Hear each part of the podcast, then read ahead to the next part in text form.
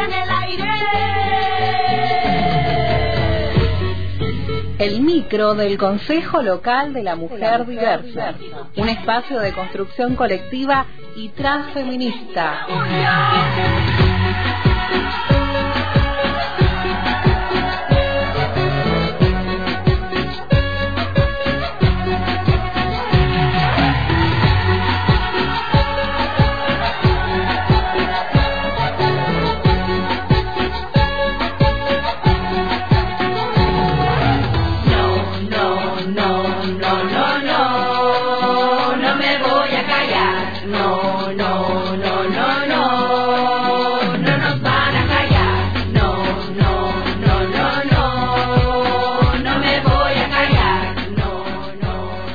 Recibimos en este espacio a Eva Peña, integrante del Consejo Local de Mujeres Diversas.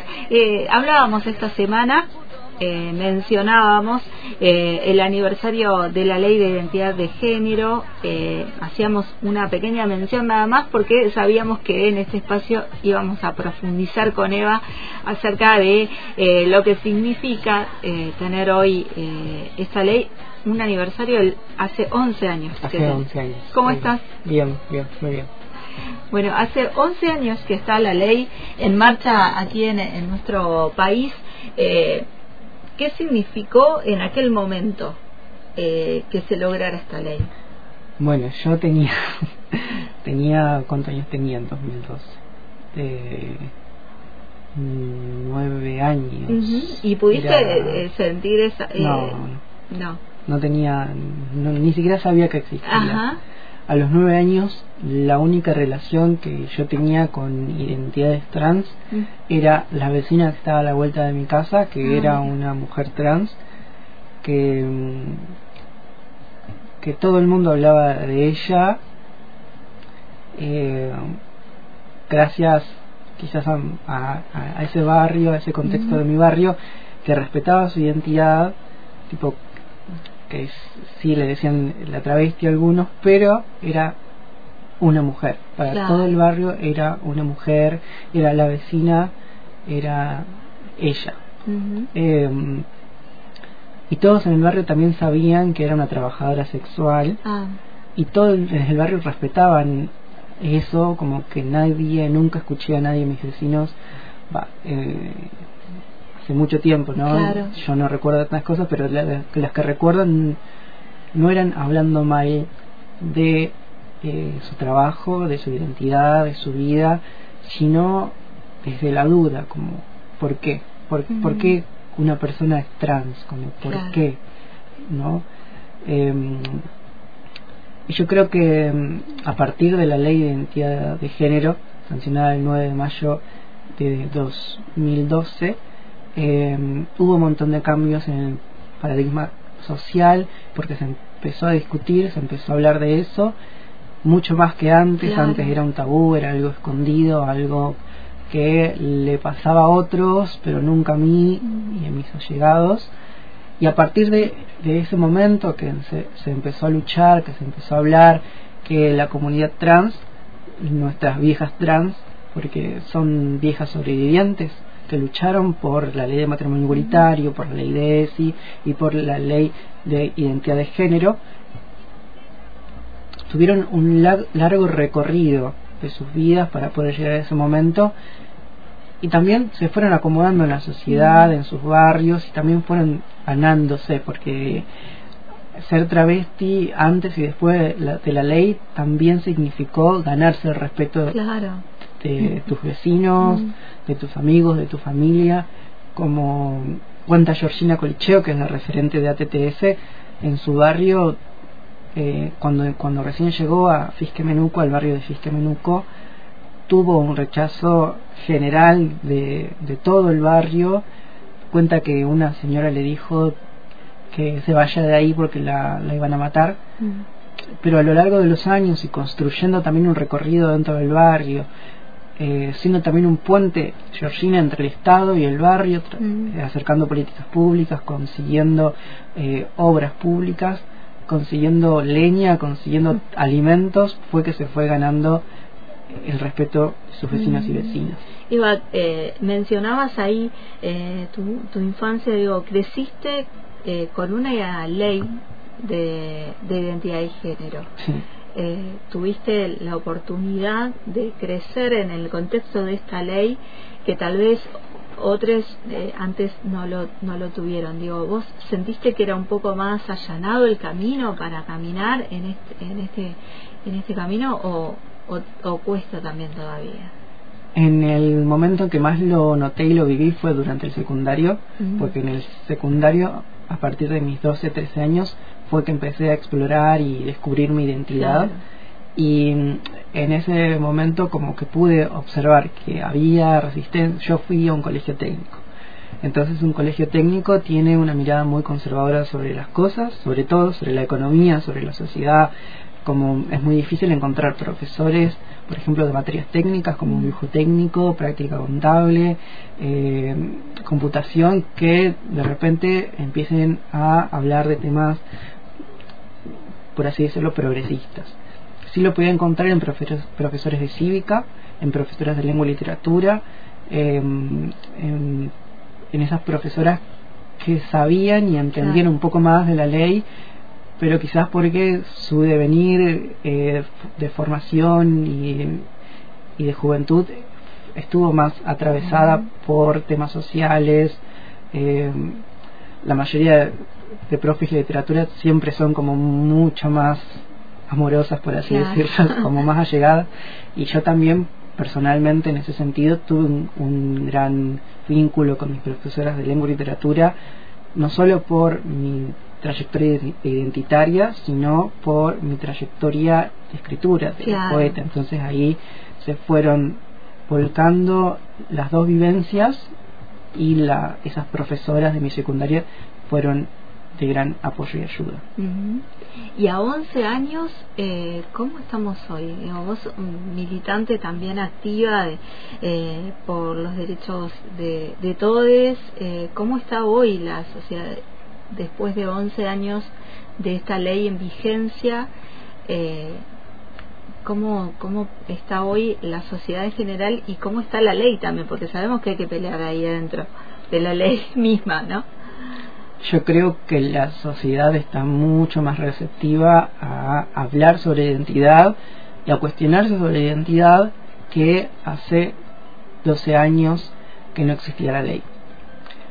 Desde la ley hasta la actualidad hay 16.000 casos de cambio registral. Claro. Es un montón de gente que antes de la ley no podía acceder a su identidad, que no podía acceder a eh, un cambio registral, a que se respete su nombre en las instituciones educativas, en las instituciones estatales, en sus barrios, en sus casas, en sus escuelas.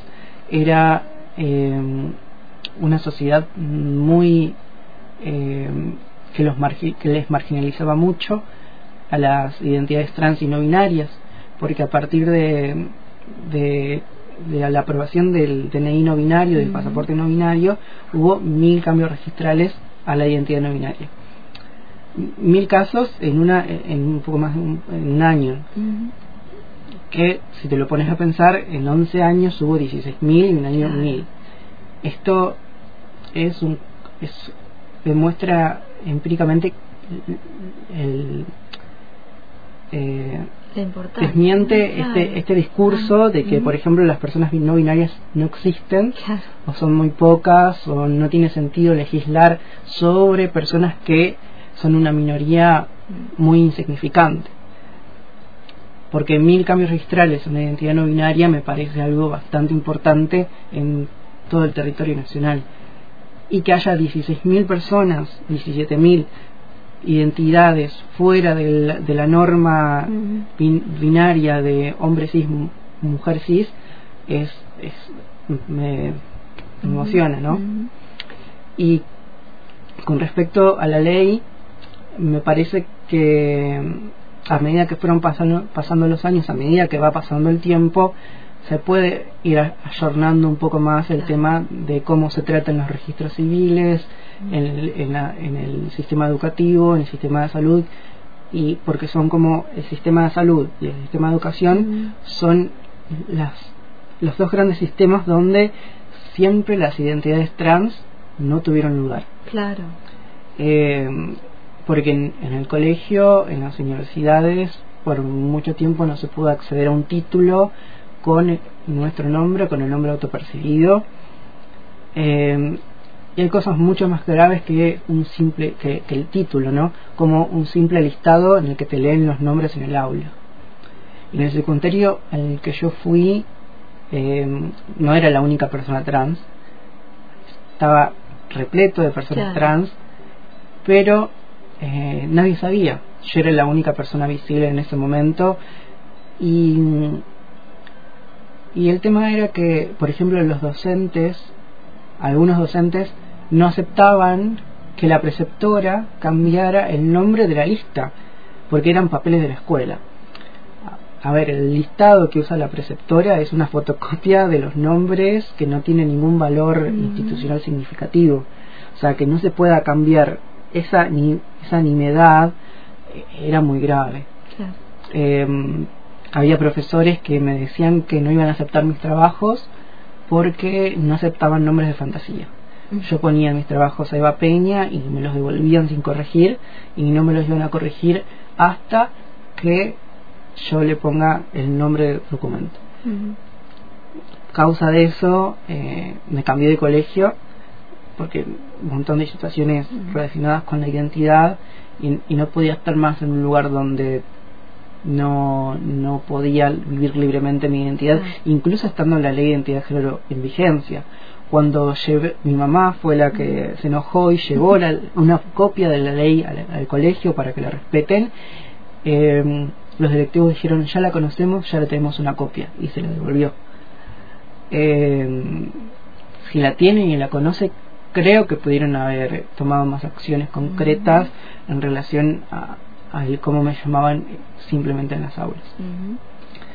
Eh, y ahí entra algo que, que estuve pensando antes de venir, de cómo la sociedad o sectores de la sociedad se tomaron la ley de identidad de género o la discusión de identidad, de una discusión identitaria, y hay muchos sectores, desde la iglesia, desde sectores conservadores de la sociedad, de- desde instituciones, de referentes de instituciones, hasta ciertos sectores que se nombran feministas que no aceptan la identidad de género como tal.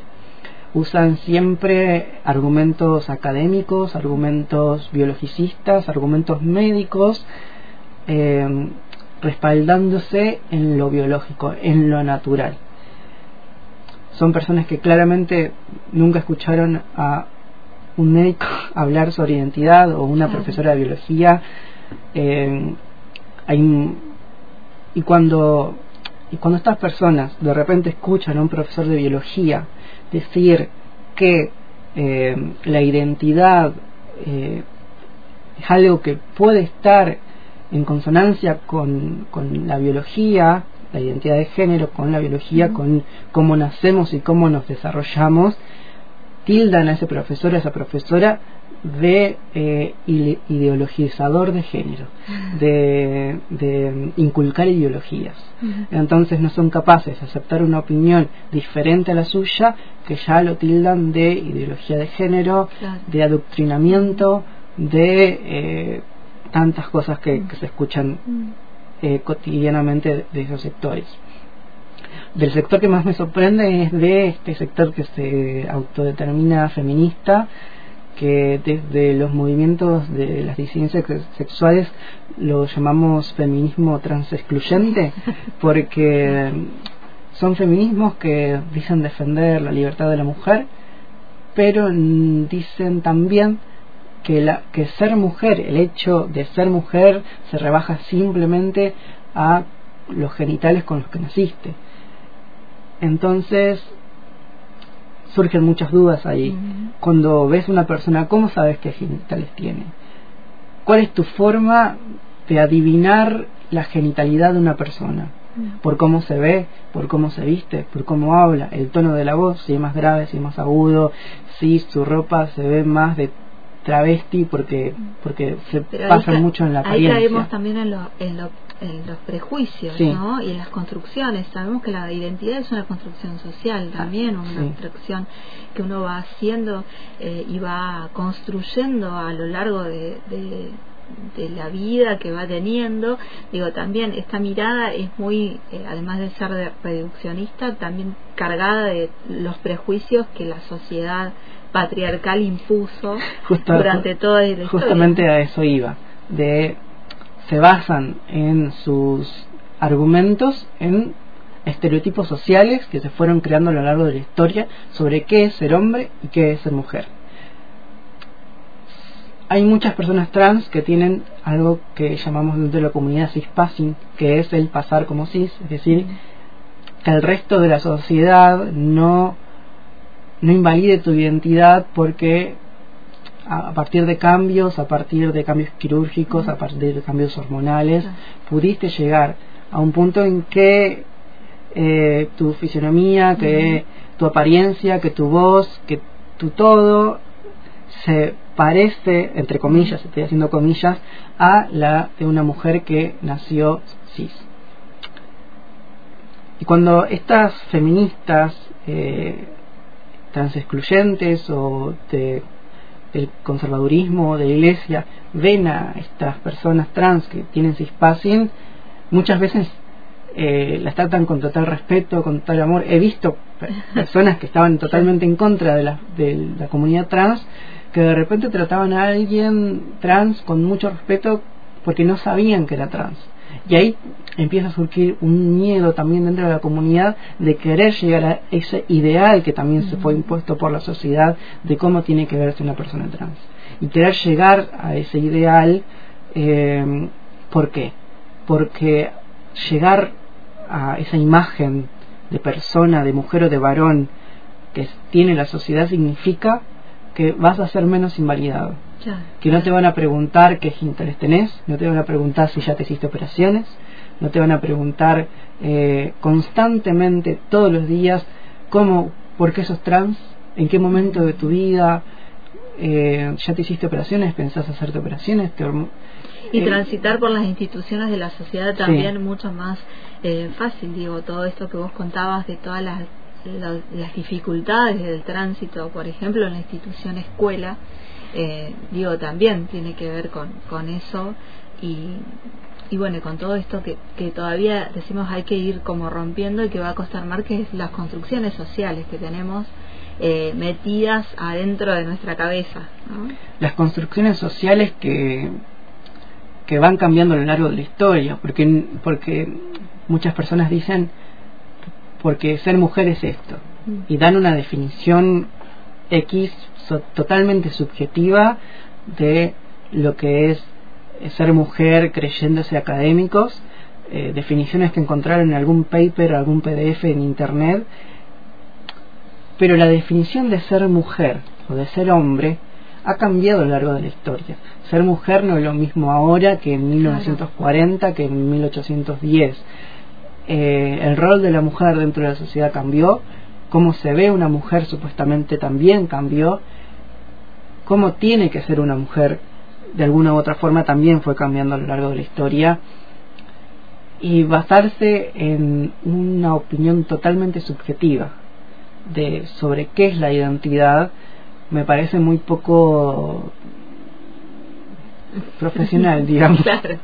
Eh, estamos hablando con Eva Peña acerca de la identidad de género y así todas las, las eh, dificultades también eh, que tenemos dentro de, de esta sociedad que donde existe esta ley que fue una de las leyes eh, a nivel eh, latinoamericano eh, y mundial y mundial el primer país que, que tuvo este, esta sanción y que bueno fue precursor fue reconocida El- se habla un montón ¿no? el primer país que no solo reconoció las identidades trans, eh, sino que en la misma ley queda abierta la posibilidad a que devengan un montón de otras identidades.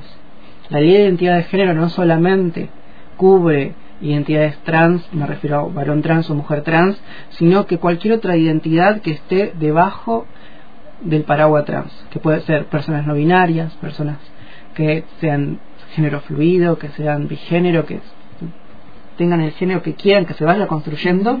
Esa, esta ley que nació en Argentina es una que da la posibilidad a eso. También es una ley que desde un principio deja de lado la patologización de las identidades. En España, la ley de identidad de género de España, la, la ley de identidad, pide a las personas que quieran tener un cambio registral que tengan un certificado psicológico mm. que los que diagnostique a las personas con disforia de género y estar en tratamiento hormonal por dos años. En Argentina no es requerido, requerido ni el diagnóstico psicológico ni estar en hormonas durante determinado mm. tiempo para poder acceder al cambio registral tanto eh, en los organismos como el, el, registro de las personas y en las instituciones educativas y también en su artículo 12 habla del trato digno que dice que las personas trans que se identifiquen como personas trans y no binarias tienen que ser respetadas dentro de toda institución y todo organismo público y privado, aunque no tengan un cambio registral hecho. Es decir, tienen que ser tratados con su nombre elegidos y con sus pronombres elegidos. Es decir, él, ella, ella. Para poder hacer eso en instituciones, por ejemplo, de colegio, se tiene que hacer a través de un código que eh, está compuesto por el apellido, la inicial del nombre anterior, el número de documento y el nombre elegido. Es decir, Eva, no, Peña, punto, no sé, N, 45 millones, bla, bla, bla, Eva Peña. Eh, tiene que tiene que estar así para poder. Y es un derecho que tienen todas las personas. Digo pensaba en esta en esta ley cuando vos decías bueno amplía además a un montón de es una ley que permite eh, libertades, la libertad de elección y esto es importante también, que aunque no tengas el cambio registral, vos podés eh, decir cómo querés que te llamen, que te denominen, que respeten tu autopercepción y no te tienen que pedir el DNI con el cambio de nombre. Es tan, es tan amplia la ley que en su definición de identidad de género, no dice la identidad de género es un hombre que pasa a ser mujer. La definición de, de identidad de género es la vivencia interna e individual del género tal cual la persona la siente y la vive. Que ésta puede tener eh, intervenciones quirúrgicas y hormonales, quiera o no la persona.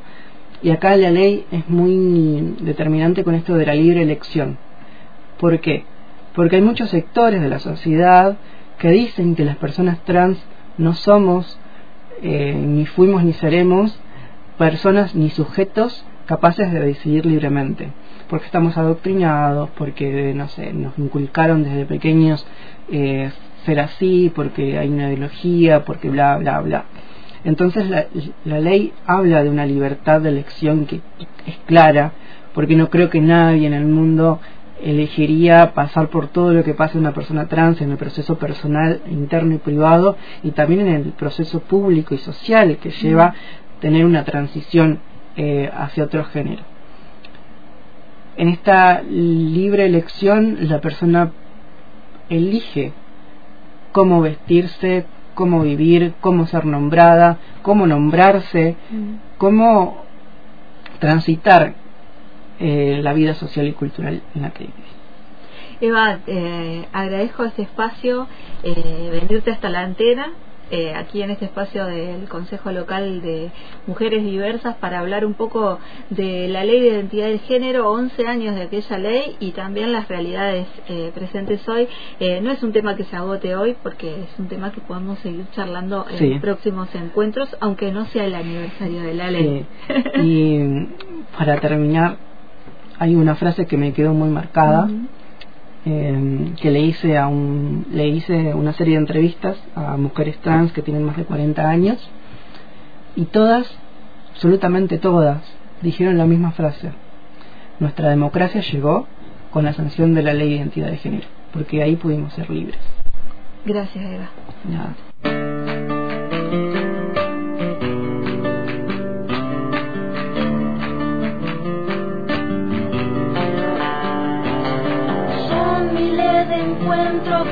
salen a buscar sonrisas y amores que pretenden alcanzar.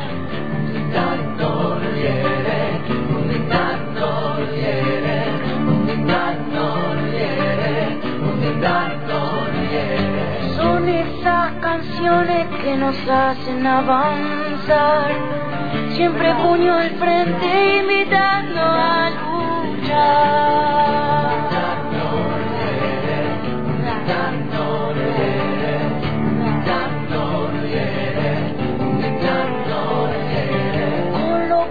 descaso vamos habitando los caminos de las brujas que no pudieron quemar.